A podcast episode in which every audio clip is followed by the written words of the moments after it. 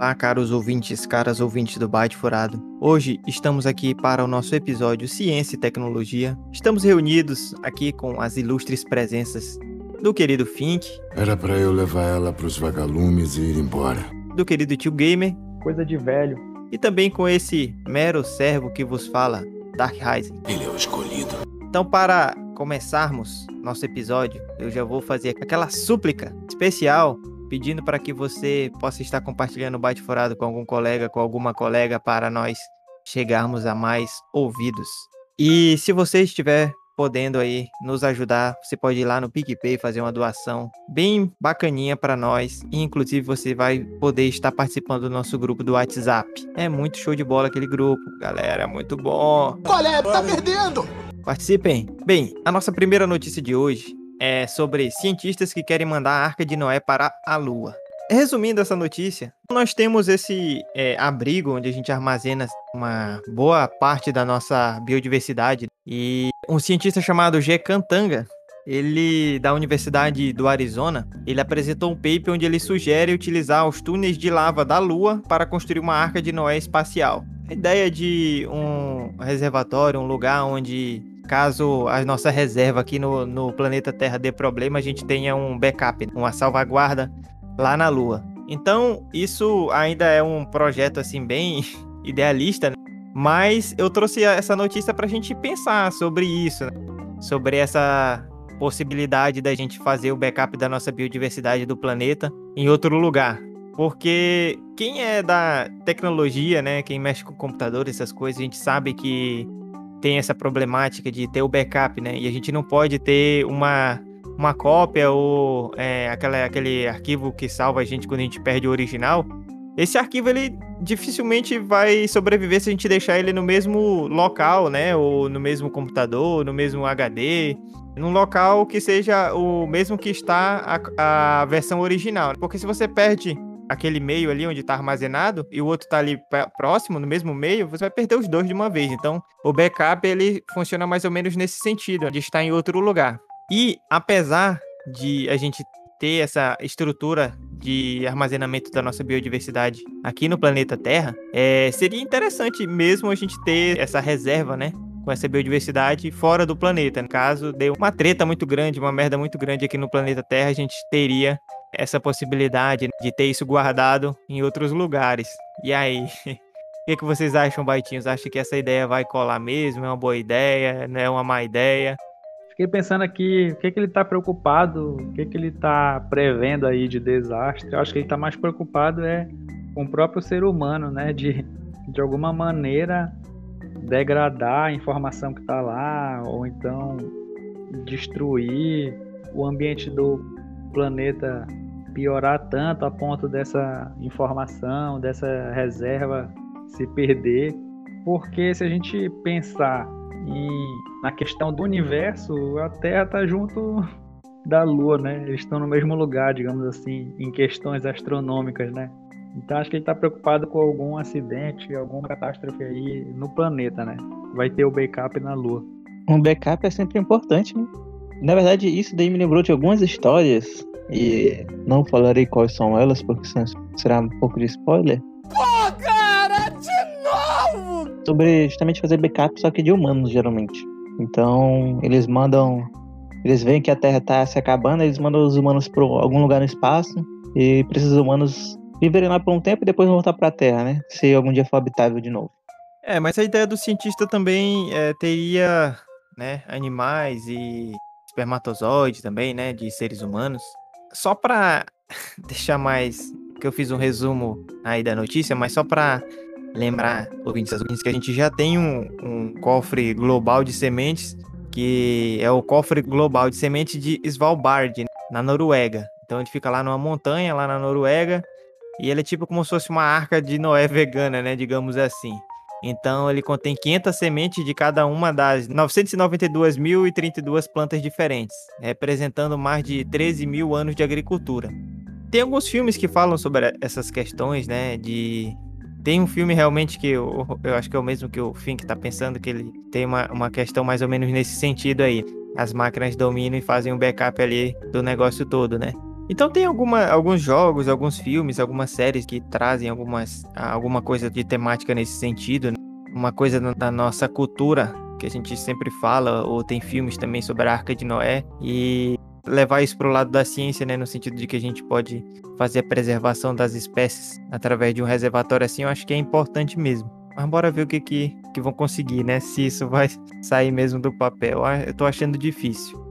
A segunda notícia do nosso episódio Ciência e Tecnologia é sobre um site que vai pagar 2,4 mil dólares para quem ficar 24 horas sem nenhum tipo de tecnologia. Que delícia, cara! Eu trouxe essa notícia aí mais para a gente pensar. Eu aí fiquei meio assim, meu Deus, fiquei bem impressionado com a notícia, porque esse site vai pagar, mas é só para moradores lá dos Estados Unidos.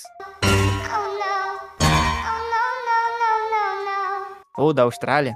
Essa quantia aí que equivale a, a cerca de 13 mil reais, é, ele vai pagar para algumas pessoas ali que vão ser sorteadas. Tem que fazer o cadastro lá no site, aí vão sortear algumas pessoas para ficar 24 horas, um dia inteiro, sem uso de celular, TV, videogame, computador, relógio inteligente, dispositivo doméstico conectado via internet das coisas.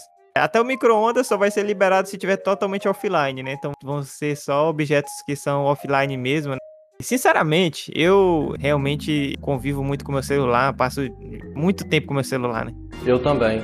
Mas para ganhar uma quantia dessa, eu acho que 24 horas é pouco. Eu achei pouco. Apesar de tudo, realmente eu não passo um dia sem, sem pegar esses objetos, principalmente celular, mas também computador, porque eu trabalho de casa, né, do computador ali da internet.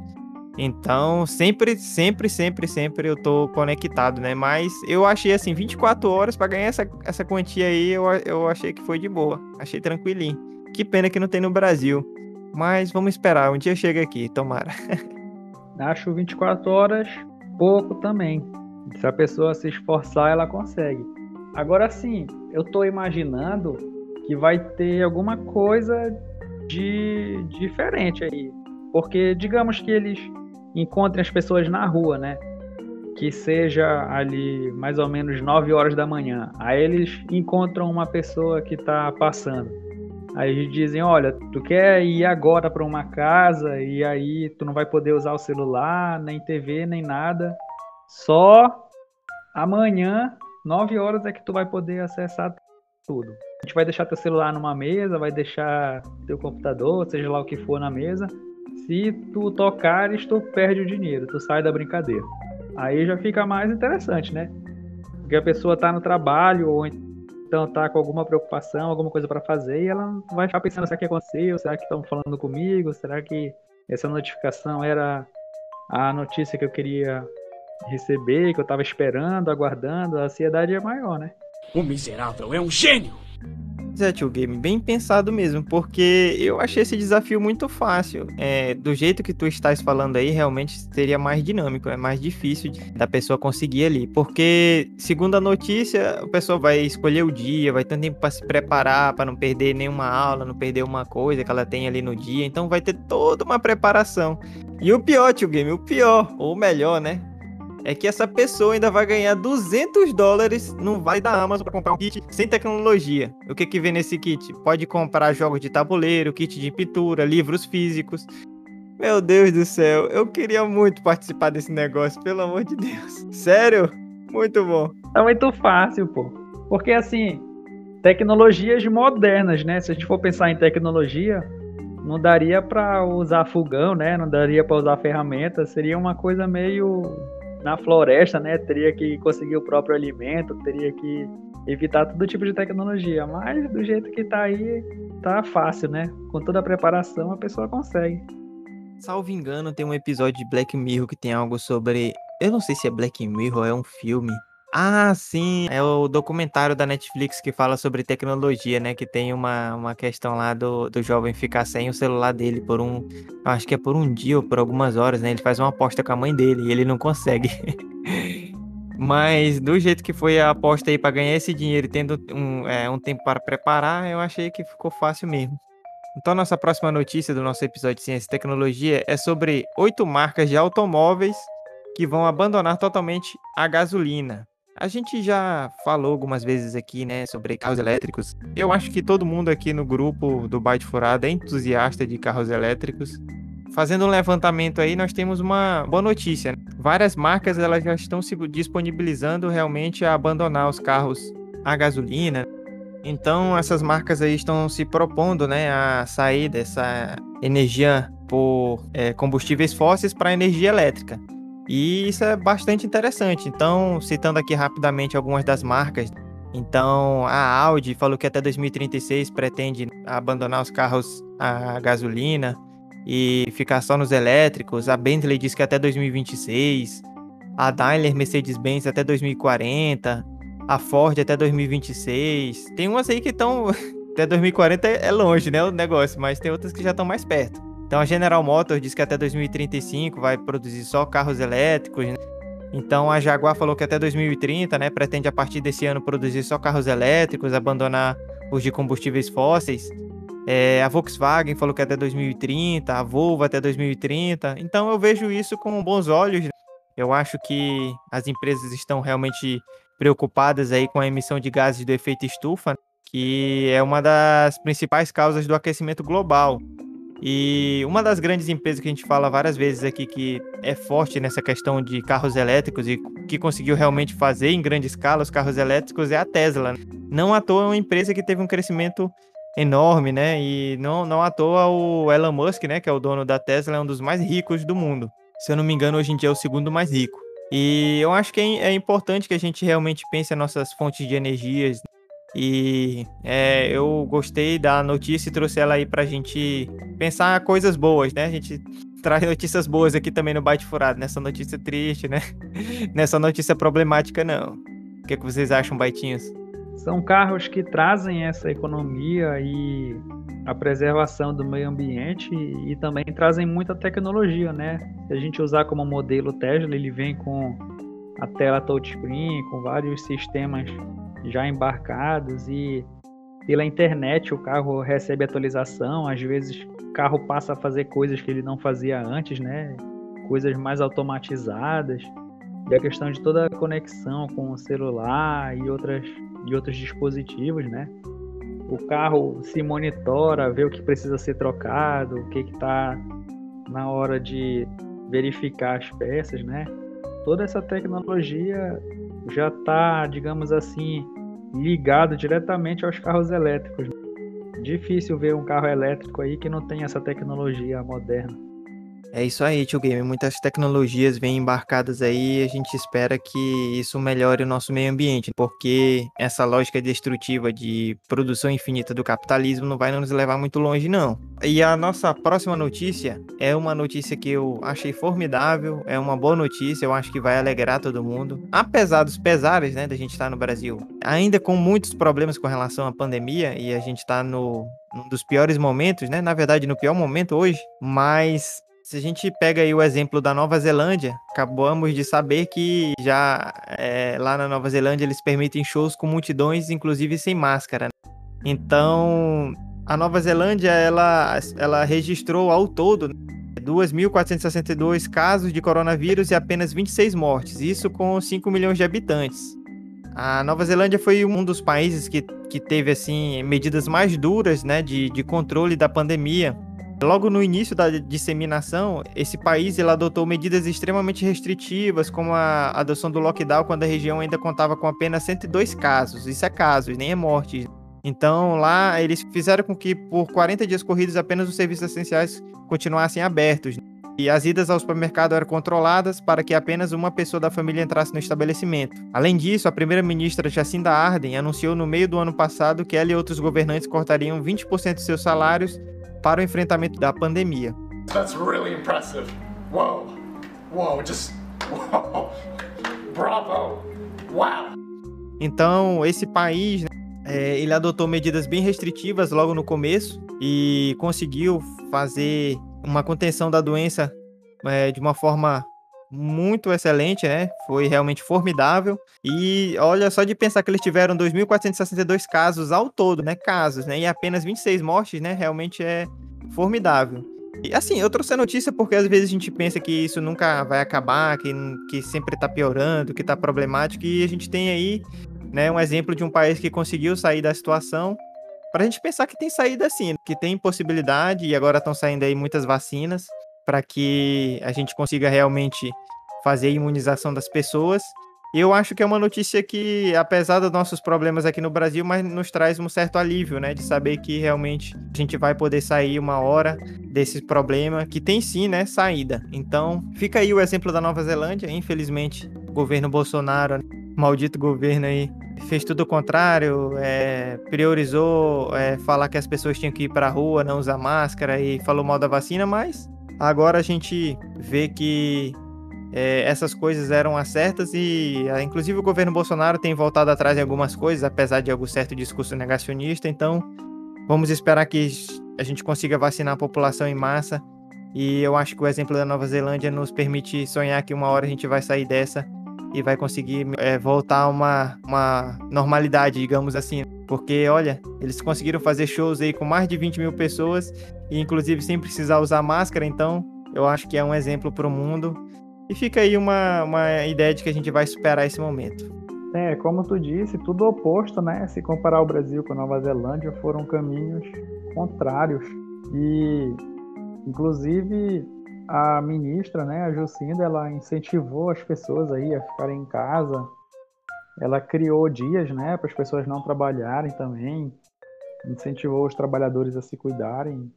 E tem gente que diz que lá é mais fácil porque a população é menor, né? Mas se a gente verificar a questão de infectados e a proporção com a população, a, o número ainda assim é alto, né? E a quantidade de testes que eles fizeram e vacinação, tudo isso é acima da média, né, dos outros países. E se tornando um exemplo, né, contra o Covid também vai dar essa esperança para os outros países. Tu estás falando aí, né, de dar essa esperança de que é possível vencer o Covid, né? E amenizar um pouco essa coisa da pandemia e de lockdown. Então, aprender com eles também, né? Ficar de olho e torcer para a gente alcançar aí esse nível que eles estão. Concordo aí com o tio Game e com Ryzen, né? É, isso daí é um reflexo do que poderia ter sido, não só aqui no Brasil, como em muitos países que decidiram não seguir as normas as diretrizes, né, que eram para ter sido tomadas. E, pô, é um exemplo muito grande, assim, de como poderia essa pandemia ter sido, assim, amenizada grandemente, né? Pô, poderia ter sido muito diferente. Muito, muito diferente. Mas esperamos aí que, caso ocorra de novo no futuro, os países estejam aprendido e façam certo. Embora, na verdade, eu até duvide, porque nós temos vários exemplos aí de várias decisões que os governos ao longo do tempo, que algumas foram certas e. Bem que eu pedi, um, bem que eu pedi uma pastilha. Os outros países, em vez de verem que foi tomado certo, tem alguns até que fazem certo, né? Depois. Mas muitos, em vez de verem que ali foi feito certo e tentarem seguir e fazer algo parecido, eles vão fazer algo errado. Eu até brinco às vezes falando que o pessoal, principalmente aqui do Brasil, eles veem que deu, que tá dando certo, tá dando errado lá fora, no resto do mundo. Aí eles falam, pô, deu errado ali, ó. Bora ver se tá errado mesmo aqui, para fazer a prova, o teste verdadeiro. Aí vai e faz tudo errado. É, mas tempos melhores ou tempos mulheres virão, né? Que é um, uma das falas que tem aí nas redes sociais. Tempos melhores virão. E estas foram nossas notícias, caro ouvinte, cara ouvinte. Agora vamos para aquele especial momento de recomendações. Eu trago novamente Assim como no episódio Gamer Geek, neste episódio de Ciência e Tecnologia vou trazer um filme que normalmente eu não traria, mas eu acabei lembrando desse filme e até gostei do filme. Mas assim, é um filme que normalmente eu não trago filme é, que eu esqueço muito fácil dele. E eu realmente fiquei até na dúvida se eu já tinha assistido esse filme. Mas, é, relembrando ele, eu gostei do contexto do filme, gostei da historinha ali dentro. Então eu resolvi trazer. Não é, não é muito a minha ideia trazer esse tipo de filme, mas eu, eu trouxe porque eu gosto de ficção científica e esse filme é de ficção científica, ação e suspense. E o nome do filme é Code 8 Renegados. Ele fala sobre um mundo onde pessoas com habilidades especiais vivem na pobreza. E tem ali o Connor Reed, né, que é um jovem poderoso que está lutando para pagar pelo tratamento médico de sua mãe doente. Para ganhar dinheiro, ele se junta ao mundo, de, é, ao mundo criminoso e lucrativo. Então, no trailer a gente já vê basicamente essa sinopse aí. É um mundo ali onde tem pessoas com superpoderes, né? Eu gosto bastante desse tipo de filme, eu e o Fink aí. Eu gostei desse filme, achei bacaninha, mas não é daqueles filmes super memoráveis que você vai lembrar para sempre, vai recomendar sempre. Mas assim, foi um filme que eu assisti e gostei, então para não passar batido, eu decidi trazer. Eu acho que vale assistir sim, apesar de que eu já fiz outras recomendações melhores, digamos assim, mas é bacaninha. É, esse filme é, eu gostei dele também. Eu achei que tem coisas bem interessantes ali nele e nos mostra ali o outro lado ali desse um mundo em que muita gente tem superpoder, né? Então, há todo um, um ambiente, uma sociedade que se desenvolveu ali que é bem diferenciada da nossa e ao mesmo tempo tão parecida. A gente vê ali muitos do, de coisas que a gente vê hoje em dia, racismo, preconceito, é, machismo, várias outras coisas ali que nós vemos hoje em dia e que são transportados para lá de maneiras um pouco diferentes, maneiras é, que envolvem é, algumas vezes essas habilidades especiais. E eu acho muito eu achei muito interessante mesmo esse filme. E ele lá tem algo que nos remete bastante, inclusive ao Capitão América Guerra Civil, que tem aqueles acordos de Sokovia lá. E assim, os acordos de Sokovia parecem um pouco pior, talvez não seja, talvez seja mais ou menos aquilo que estavam querendo implementar ali e que são os registros dos poderes, né? Lá no, nesse código 8, todos os, todo mundo que tem poder são registrados.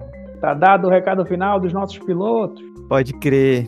Então é isso, cara ouvinte, cara ouvinte. Espero aí que goste da recomendação de hoje, que, cur... que tenham curtido aí nossos comentários, as notícias de ciência e tecnologia. Nos despedimos esperando que você esteja bem, sua família também, que estejam com saúde. Wakanda Forever. Tchau, tchau. Valeu, falou. Vivemos em uma sociedade. Bye, bye. Não conte com isso, Batman.